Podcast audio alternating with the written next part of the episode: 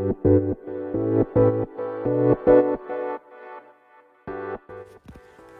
科医の10分間始まります。このチャンネルでは日本最大級のブラジリアン柔術ネットワークカルペディエム代表の歯科医が日々考えていることをお話します。はい皆さんこんにちは。いかがお過ごしでしょうか。本日は5月の18日ですね。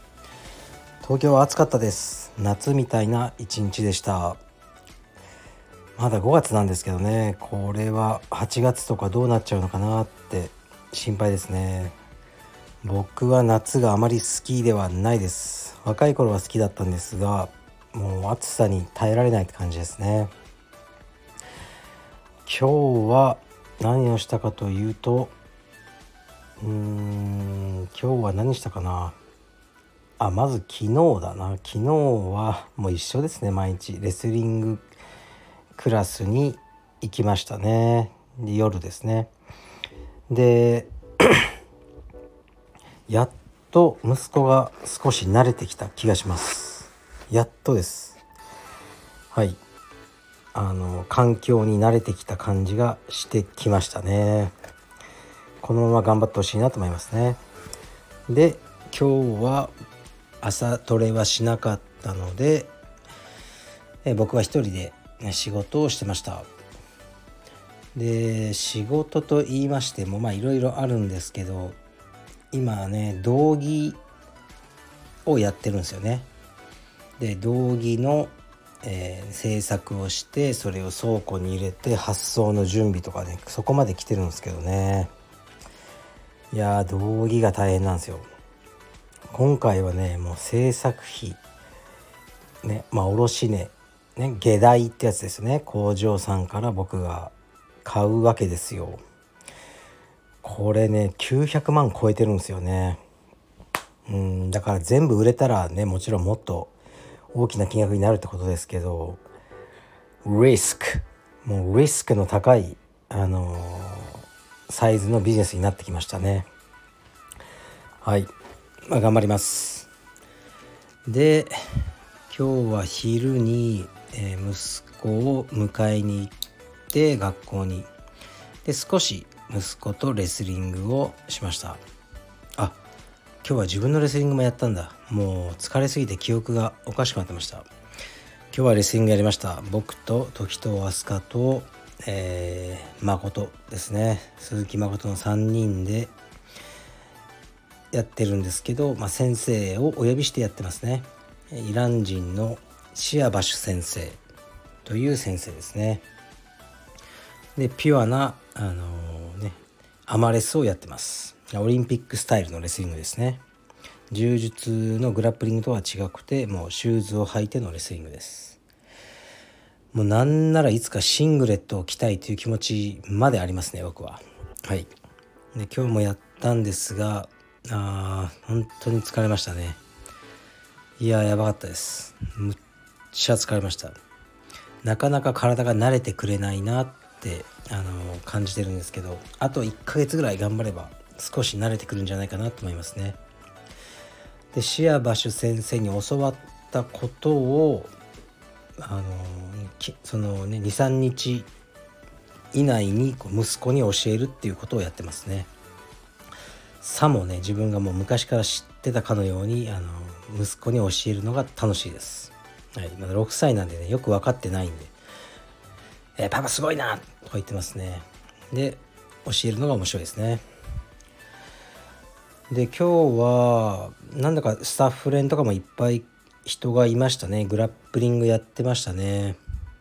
で石黒翔也とか来たりたまに竹浦とかも来てますね。グラップリングが盛り上がってるようです。まあ僕個人はね柔術道場なんだから柔術やれよと思うんですけどスタッフ連って道着着てるの見たことないですねうちは。みんな農着ですね。なぜでしょうか？分かりません。分からないけどもうスタッフ連はスタッフのものなので何もね指示したりする気はないんであの遠くから見守ってますね。うんそう翔也といえば翔也って本当やばいなと思うんですよね。今石黒翔也というスタッフね見たカルペディバ見た道場のスタッフを知らない方は分かんないと思うんですけどなんかねスーパーマンレベルだと思いますね仕事量が。もちろん指導してで練習して今日みたいに。でプライベートレッスンとかもやってると思いますね。でさらに練習会っていうのをかなりの頻度でやってますよね。でちゃんとスポンサーさんもつけたりして。でプロの試合にも出つつ海外とかに試合も行ってでなんだろうあとそうそう庄屋オンラインっていうね僕はまあ内容は見たことないんですけど多分大変であろうウェブサイトもやりで海外から、ね、世界チャンピオンのアイザック・ドーダーラインとかを、ね、あののセミナーを開催してますよね。これってね大変なんですよ。もう僕があの決してやりたくない仕事数あるやりたくない仕事のうちの一つですね。まあアイザックはすごく大人なんで楽だとは思うんですけどこうねもう朝飯昼飯夜飯用意してなんか少し観光チックなことも用意しないととかでとにかくね海外の先生をホストするっていうのはもう大変なんです。うん、大してお金にもならないと思うんですよね。多くは多分その先生に行くんじゃないかなって通例だと思いますね。でねそのセミナー当日キャンセルがあったりいやでもお金返金してくれとか言われたりまあいろいろあるんですよね。その全てをやってるのはすごいしでもうパパですからね。だから家で多分家事とかもちょっとはやってるんだろうから。すごいですね。なんかぶっ倒れたりしないかなって心配するぐらいの仕事量ですね。まあ少なく見積もっても僕の30倍は働いてるでしょうね。今の。っていうぐらいですね。もう僕はね週2回のレスリング。もうこれだけであの本当に体がきつくて週2回やってるんですけど残りの5日全部を休養に当ててますね。それぐらい今は疲れてますね。まああとね子供のレスリングの引率やら子供のねなんか朝トレとかそういうので時間を取られてますね。まあねもうちょっとね道場にねあの来てくださいとかいろいろ言われたりはするんですがどうですかね皆さん。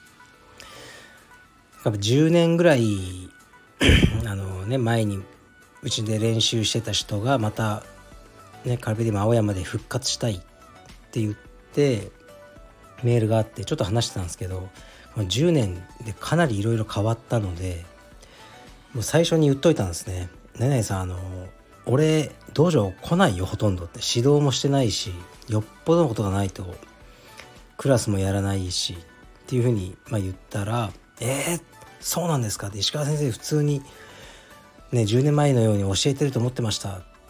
寂しいな。石川先生がいなければなんかちょっと違う気がするみたいなことを言われたんですけど